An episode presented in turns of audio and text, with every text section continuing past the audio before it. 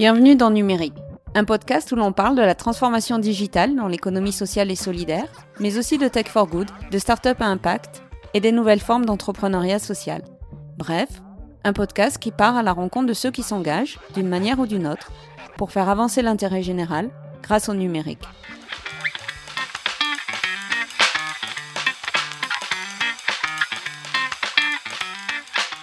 Pour ce cinquième épisode de Numérique, nous nous rendons au Luxembourg avec Fabrice Croiseau, le directeur général d'Intech, une entreprise de services numériques. Intech met son expertise des technologies émergentes au service de projets de Tech for Good, à l'image de celui conduit pour l'ONG We Are Not Weapons of War. Fabrice va nous présenter sa vision de la transformation digitale, avant de nous expliquer pourquoi la montée en puissance du numérique impose, selon lui, d'évoluer vers un modèle économique plus social et plus solidaire. Bonne écoute Fabrice Croiseau, bonjour. Bonjour. Nous nous rencontrons aujourd'hui pour parler d'économie sociale et solidaire et de transformation digitale. Vous êtes Chief Executive Officer de la société Intech. Est-ce que vous voulez bien vous présenter, nous expliquer ce que fait Intech Oui, euh, alors déjà merci pour l'invitation à ce, à ce podcast. Donc, euh, donc je suis Fabrice Croiseau, effectivement, CEO de Intech. Intech qui est une société de services, une ESN en fait, euh, dans le jargon français, une entreprise de services numériques, une filiale à 100% du groupe Post Luxembourg. Notre métier, c'est le développement d'applications spécifiques. Donc, on ne fait pas de logiciels, on ne vend pas de licence, on n'est pas éditeur de logiciels. Par contre, on va développer des logiciels euh, spécifiques sur base de besoins qui vont être exprimés par des clients. Donc, euh, on est surtout présent ici au Luxembourg dans le secteur financier euh, et également euh, pour le gouvernement luxembourgeois, où on fait notamment le guichet du citoyen, le guichet unique du citoyen, euh, sur lequel tous les citoyens luxembourgeois vont déposer leurs fiches d'impôt, faire leur demande d'inscription aux allocations familiales, etc., etc. Et puis, dans le secteur financier, des, des, des applications beaucoup plus classiques, donc du développement spécifique et euh, aussi du conseil en alors conseil en transformation digitale, je ne sais pas si c'est ça, mais en tout cas du conseil quant à la meilleure façon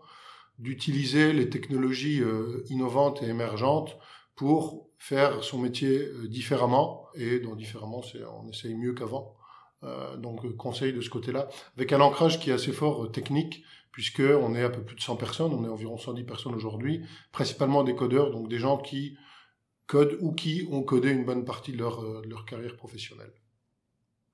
Bien, je comprends que vous êtes des spécialistes de la transformation digitale et du numérique de façon plus générale. Oui, des spécialistes, je j'emploierais je, peut-être pas le mot spécialiste, mais en tout cas, on, y est, on est baigné dedans et on nage dans ces, dans ces eaux-là au quotidien. Avant de rentrer plus dans le domaine qui nous, pré, qui, qui nous réunit aujourd'hui, est-ce que vous pouvez nous donner la vision que vous avez, vous, de, du concept de transformation digitale,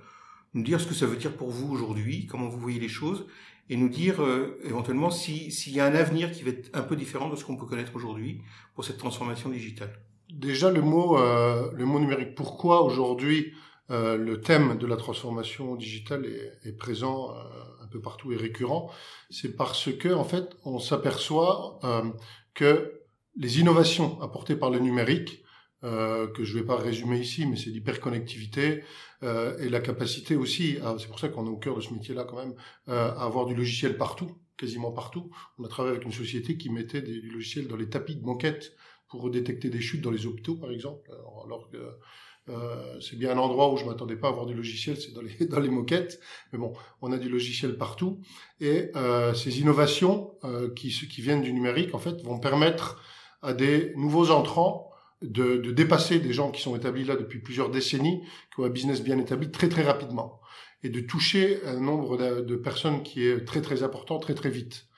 Euh, donc ça, c'est une possibilité pour des gens qui sont pas encore en activité. Ce qui fait que les gens en activité doivent se poser des questions de quid de mon activité euh, dans un monde où je peux être challengé sur mon cœur de métier très très rapidement par quelqu'un dont j'ai jamais entendu parler, que je, que je ne connais pas encore, ou quelqu'un qui est né, euh, qui est en train de naître aujourd'hui, mais qui dans cinq ans va être le leader sur ce marché-là. Donc c'est pour ça qu'aujourd'hui la transformation numérique, transformation digitale est au cœur des préoccupations de tous les chefs d'entreprise, de tout le monde, parce qu'on voit que en fait c'est euh, c'est une vraie menace en fait pour un certain nombre de personnes, et aussi c'est euh, moi je trouve une différence importante par rapport à toutes les évolutions, euh, tous les progrès qu'on a pu voir dans les euh, dans la dans la technologie depuis depuis assez longtemps, c'est que c'est une des premières fois où les end-users, les consommateurs finaux, on utilise les possibilités du numérique beaucoup plus que les entreprises elles-mêmes. Aujourd'hui, quand on voit, ne serait-ce que dans le domaine de la santé, ce qui est possible de faire en, en surveillance de soi avec des, des, des, sociétés comme Nokia qui vient de racheter WeSings, avec des, des, des bracelets de, de, de cardiofréquence de suivi du sport, etc. Euh, en domotique, euh, un utilisateur final peut faire énormément de choses, peut faire du commerce électronique en ligne, faire beaucoup beaucoup de choses que ne font pas encore les entreprises. Donc en fait, on est aussi dans un, dans un monde où on n'a plus besoin d'éduquer nos consommateurs, mais en fait nos consommateurs, en termes d'usage et de nature d'usage, vont plus vite que les fournisseurs de services eux-mêmes. Et donc, euh, ils ont accès, de par justement l'émergence de ces nouveaux entrants qui leur ont donné l'accès à ces possibilités du numérique, ils ont euh, accès à ces possibilités-là plus vite que les sociétés bien établies, euh, sans, sans, eux, on va dire. Donc la question, c'est comment on rattrape le train. Et ce qu'on remarque, c'est dans beaucoup de secteurs d'activité, la finance en fait partie, les acteurs établis ont plus de mal en fait que des nouveaux entrants pour tout un tas de raisons réglementaires, qu'ils ont une structure de coûts, etc., etc., qu'ils ont aussi une, culture d'entreprise qui est différente, euh, ont plus de mal que des nouveaux entrants en fait à, atteindre les consommateurs finaux avec le bon niveau de service. Alors c'est justement, on commence à parler de nouveaux entrants. Euh, on pourrait parler de nouvelle économie. Euh, de là à débarquer sur le concept d'économie sociale et solidaire, ça c'est un mot générique qui recoupe mmh. plein de choses. Comment est-ce que vous, Fabrice, vous voyez le lien qui peut exister avec euh, le digital, l'usage du logiciel et une nouvelle forme d'économie, et en particulier ce qu'on met sous l'appellation économie sociale et solidaire aujourd'hui, ou, ou entrepreneuriat engagé, ou quelque chose dans le sens? En fait, donc, par euh, encore, bon, je pense que vous avez probablement défini le terme économie sociale et solidaire euh, en, euh, sous toutes ses coutures euh, par le passé. Maintenant, euh, par économie sociale et solidaire, moi ce que j'entends, et, vous me corrigez si c'est pas si c'est pas l'acceptation euh, ici, euh, c'est un, un, domaine en fait où les échanges se font avec un but premier qui n'est pas économique, en tout cas pour un certain nombre de, de pour les fournisseurs de services. L'objectif n'est pas de faire du chiffre d'affaires et de faire du profit en, premier, mais de partager de façon équitable les ressources qui sont à disposition. Alors c'est intéressant parce que d'un côté on voit que le numérique, quand on le met en fait euh, dans l'économie euh, classique, eh bien le numérique plus l'économie classique, ça fait une très forte concentration des richesses, une très forte concentration des pouvoirs. On parle des GAFA et en fait on voit qu'effectivement aujourd'hui, bon, les sociétés qui ont le plus de capitalisation sont des sociétés qui sont digital natives euh, et les personnes qui sont qui ont été à la tête de sociétés euh, du numérique, que ce soit Bill Gates avec Microsoft ou euh, ou aujourd'hui c'est Amazon euh, ou Facebook, sont les, les gens les, les plus riches du monde, donc aboutit à une concentration des, des richesses très forte quand on associe digital et économie et économie classique ce qui s'explique ce qui s'explique assez facilement puisque grâce à l'automatisation euh, et notamment l'automatisation de, de, de, des processus de gestion, ce qui est nouveau avec le, numérique, on va en fait faire de plus en plus de, tâches sans avoir besoin de ressources. Et donc tout le gain qu'on va faire euh, à ce moment-là, il va être, il va pouvoir remonter au niveau des actionnaires, ce qui fait que si on automatise tout, eh bien en fait les, flux, tout le travail va être produit par une plus petite quantité de personnes, et à partir du moment où la seule rémunération vient, par le travail, on peut s'imaginer une situation aberrante où la totalité du travail nécessaire pour faire survivre la population va être produite par une très petite euh, euh partie, euh, un très petit nombre de personnes qui vont concentrer toute la richesse et le reste de la population aura même plus de quoi profiter de ce qui a été là parce qu'il y aura plus de la redistribution des richesses ne se sera pas faite. Donc euh, moi j'ai la conviction que le numérique poussé si on continue à pouvoir profiter au maximum des produits du numérique, on doit passer à un modèle euh, économique qui est différent, où il y a une, une, redistribution des richesses qui se fait de façon différente, ne serait-ce que pour faire en sorte que tout ça survive. Donc effectivement, c'est un nouveau secteur économique euh, dans le sens, dans ce sens où si on veut qu'à un moment donné on puisse, euh, encore une fois, faire Si on veut que les richesses puissent être redistribuées à un certain nombre de, personnes qui les, créent, eh bien, il faut aussi à un moment donné penser à comment ça redescend. Et aujourd'hui, les modèles politiques ne sont, ne sont, pas, enfin, on n'a pas encore trouvé entre, là, je veux pas faire de, entre le communisme ou le, le, le, le modèle purement occidental très très capitaliste, on n'a pas trouvé de juste milieu qui redistribue correctement les richesses. Et là, euh, où il y a des, des, des, des, échanges intéressants autour de tout ce qui est économie décentralisée, notamment euh, les modèles économiques qui sont promus par les crypto-monnaies sont très intéressants parce que au-delà de, euh, de l'effet de mode de Bitcoin avec des valorisations qui sont très élevées et qui vont encore dans le sens que j'expliquais tout à l'heure, on a avec ces technologies-là des vraies possibilités d'échange de, de valeurs de façon complètement décentralisée dans lesquelles où la totalité de, de, de, la, la valeur créée ne reviendrait pas dans les mains d'un petit nombre de personnes. Aussi pour euh, le quand, euh, quand vous dites que ESS est un nouveau secteur d'économie, c'est marrant parce que on avait les discussions en interne euh, où oui, c'est quoi la différence entre RSE et économie Est-ce que sur notre site web on met économie sociale et solidaire ou RSE Qu'est-ce qu'on fait comme différence? Donc là, on, on a brainstormé entre nous et on a convenu entre nous que la différence était la RSE, c'était les actions que Intech mettait en place pour contribuer à euh, à respecter l'environnement. Et puis, les projets ESS, c'était effectivement un secteur d'activité à part entière dans lequel euh, on avait des projets qui pouvaient se faire sous la forme de bénévolat, d'apport de main-d'œuvre, ou qui peuvent se faire de façon très classique, avec une facturation normale, on va dire, à partir du moment où les contreparties ont, ont des fonds. Euh, donc on a vraiment fait la différence entre ESS, secteur d'activité, et euh, RSE, action que l'entreprise Intech met en œuvre D'accord. Et alors concrètement, quel lien fait-on entre l'activité d'Intech et euh, ce domaine de l'économie sociale et solidaire? Comment ça se traduit, euh, soit pour la société Intech, soit pour plus généralement le groupe euh, dans, dans, lequel elle s'inscrit? D'un point de vue RSE, tout d'abord, je parlais d'abord au niveau groupe. En fait, le groupe Post Luxembourg est, est assez euh, proactif au niveau euh, au niveau RSE puisque une démarche RSE qui a été entamée depuis assez longtemps euh, et cette année pour la première fois et je crois qu'on est parmi les premières entreprises importantes au Luxembourg à faire ça on a fait ce qu'on appelle un rapport intégré dans lequel la finance et l'extra-financier sont complètement inclus. Le groupe Poste est assez euh, attentif à tout ce qui est RSE et encore une fois un peu innovant là-dessus. En ce qui concerne l'économie sociale et solidaire et InTech nous le lien c'est est assez important. Pourquoi?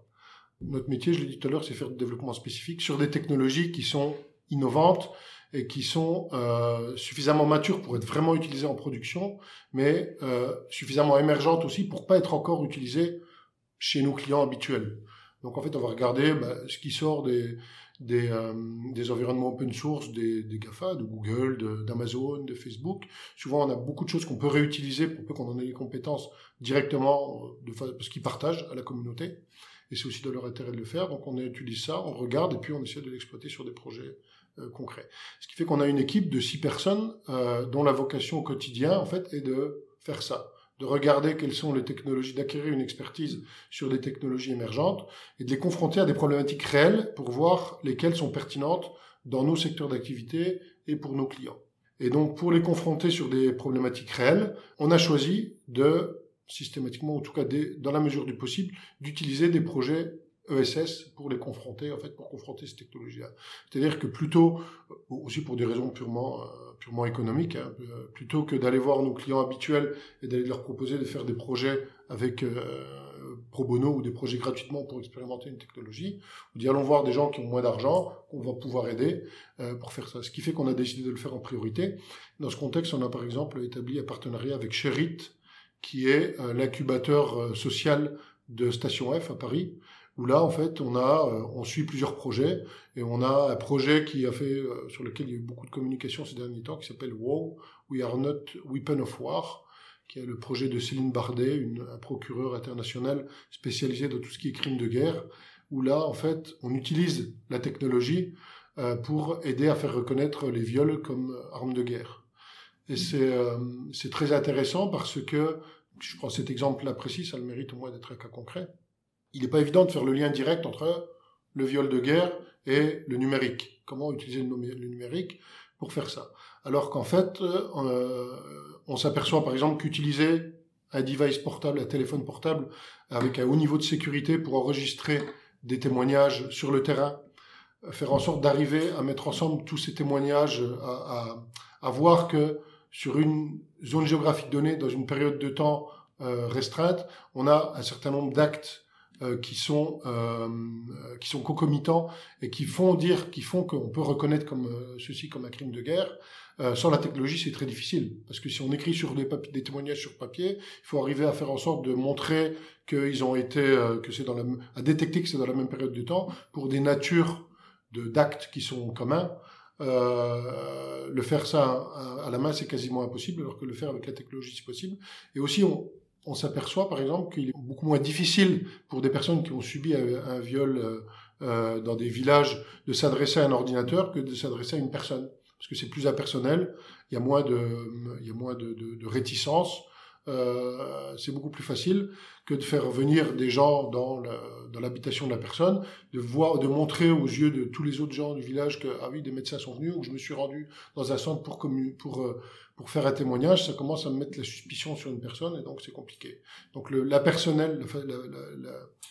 l'aspect impersonnel de la communication avec une machine aide. Euh, et ensuite le dernier volet c'est euh, la constitution des preuves qui vont être utilisées souvent au bout de plusieurs années auprès du tribunal international de la Haye pour, euh, pour être reconnu et accepté en tant que preuve. Là aussi, évidemment, les avocats des parties adverses vont essayer de montrer que ce sont des choses qui ont été falsifiées, pour, euh, etc. Grâce à la technologie, on peut prouver que non, c'est l'enregistrement initial qui a été fait à telle date, telle heure, avec des signatures, avec tout un tas de choses. On peut prouver que ça n'a pas été altéré, altéré depuis, euh, en le stockant chez des tiers de confiance, par exemple. Donc ça, c'est un exemple bien concret sur lequel on travaille. Ensuite, on a on travaille avec Médecins du Monde sur le, euh, le dossier médical euh, des personnes qui sont euh, des personnes qui sont dans la rue, en fait, des gens qui n'ont pas de pas de, de, de, de, qui sont pas assurés sociaux et qui ont quand même besoin d'un dossier médical parce que il faut quand on a fait un acte sur quelqu'un, qu'on le retrouve ailleurs, bah, il faut être capable de faire le lien entre entre les actes qui ont été faits. Euh, on travaille aussi avec un autre qui s'appelle un autre projet qui s'appelle Hand Hacker Against National Disaster, où là, en fait, ce sont des personnes qui vont euh, poser des objets, donc des capteurs de mesure très bas coût, dans des zones, euh, dans des zones reculées dans le monde, pour, en cas de catastrophe naturelle, pouvoir le plus vite possible mesurer l'ampleur des détails, des, des désastres, mesurer les zones où il y a le plus de problèmes, aller secourir, etc., etc. Donc voilà quelques projets sur lesquels on collabore, et puis je, je pense que j'en oublie quelques-uns. Euh, mais le, L'ESS, c'est vraiment un, secteur d'activité important pour nous. Alors pas en chiffre d'affaires, évidemment, mais en termes de... Aussi, c'est important pour donner du sens à notre action, aussi bien au niveau des collaborateurs qu'au niveau des clients. Euh, on a même un certain nombre d'idées que j'exposerai pas là, euh, mais que sur lesquelles on pourra éventuellement euh, rééchanger une autre fois, euh, pour aller encore un pas plus loin, en fait, de la capacité à mobiliser des ressources euh, pour donner du sens à, notre action dans le, monde professionnel et, économique. Merci, c'est la description de projet qui possède un impact significatif. Euh, je comprends que vous utilisez à la fois les ressources informatiques et les ressources humaines au sens matière grise pour aider l'économie sociale et solidaire de façon générale à se transformer et, à, passer euh, à l'échelle. Qu'est-ce que vous, Intech, vous en tirez en contrepartie? Déjà la satisfaction de, bah, de contribuer en fait à ces projets-là. C'est une satisfaction euh, quand on voit que les gens avec qui on travaille reçoivent des prix, réussissent et euh, bah, réussissent leur projet. C'est une vraie satisfaction. Nous, en fait, on, on est alors c'est pas mesurable directement, euh, mais euh, ce qu'on remarque, c'est que chez les générations, chez les jeunes générations, il est important. Le travail en fait n'est plus que alimentaire et le, sens du travail est, vraiment important. Et de savoir qu'on travaille dans une entreprise qui euh, consacre une partie de ses ressources à ce type de projet, qui donne aussi la possibilité aux collaborateurs à s'appliquer sur ce type de projet, c'est important. Et ça permet à la fois de fidéliser les collaborateurs et puis d'en attirer certains qui peut-être au moment où ils disent tiens à la fin je vais faire du développement sur des technologies qui sont quand même à peu près les mêmes parce qu'on n'est pas on n'est pas labo de recherche on va on va inventer des technologies complètement différentes du reste, sur à peu près les mêmes technologies, avec à peu près les mêmes, dans le, à peu près le même environnement, avoir la possibilité, à un moment ou l'autre, de travailler sur des projets différents, euh, c'est euh, c'est important. Donc c'est donner du sens à l'action d'aujourd'hui, et aussi, moi j'ai personnellement la conviction, partagée avec d'autres personnes de, de l'entreprise, que ce secteur va être un secteur d'activité à part entière, euh, avec des modèles de flux financiers qui vont être différents des modèles, euh, des modèles d'aujourd'hui, qui sont inventés complètement d'ailleurs, qui sont complètement inventés, et on a envie d'y contribuer, on a envie d'être euh, d'être d'être acteur et pas seulement spectateur de, de, de, de, cette redistribution des cartes, de cette redéfinition des, des modèles économiques. Et c'est pour ça aussi que sur un sujet qui au départ est technique, qui parle beaucoup en termes d'économie sociale et solidaire, la blockchain, on est très actif sur les sujets de blockchain qui permettent de décentraliser les échanges de valeurs et donc qui permettent de mettre en relation directement, sans banque, sans intermédiaire de confiance, euh, les deux les deux extrémités d'une chaîne d'échange de, prestations de biens de biens de services. Et ce qui fait que quand on parle d'économie circulaire, utiliser des technologies comme le blockchain fait beaucoup de sens même si aujourd'hui c'est pas encore en place, beaucoup de choses sont encore à définir de ce côté-là. Et là aussi, on travaille sur ces sujets. C'est un discours très positif et plein d'avenir, euh, sans vous vouloir euh, voler euh, la conclusion. Est-ce que pour vous, le lien entre le digital et l'ESS est spécifique? Est-ce qu'il c'est quelque chose de différent de ce qu'on peut connaître dans d'autres domaines? Et si vous aviez quelque chose que vous souhaitiez nous faire retenir de cet entretien, quel serait cet élément? Alors c'est à la fois, bon, il y a des aspects qui sont pas spécifiques puisque ce sont les mêmes technologies qui sont utilisées dans d'autres secteurs d'activité qui vont être utilisées. Donc euh, la valeur court terme apportée par les technologies individuellement, elle va être à peu près la même sur des projets à caractère ESS qu'à d'autres caractères, euh, et notamment arriver à faire plus avec, euh, avec de façon plus optimisée, donc avec moins de budget. Et dans le domaine de l'ESS, on est encore plus attentif au, budget qu'ailleurs, parce que souvent on n'en a pas. Euh, ensuite, moi j'ai quand même la conviction que, le, comme je le disais un peu au départ, le, fait qu'on ait de plus en plus que de, de numérique partout va euh, faire grandir le secteur de l'ESS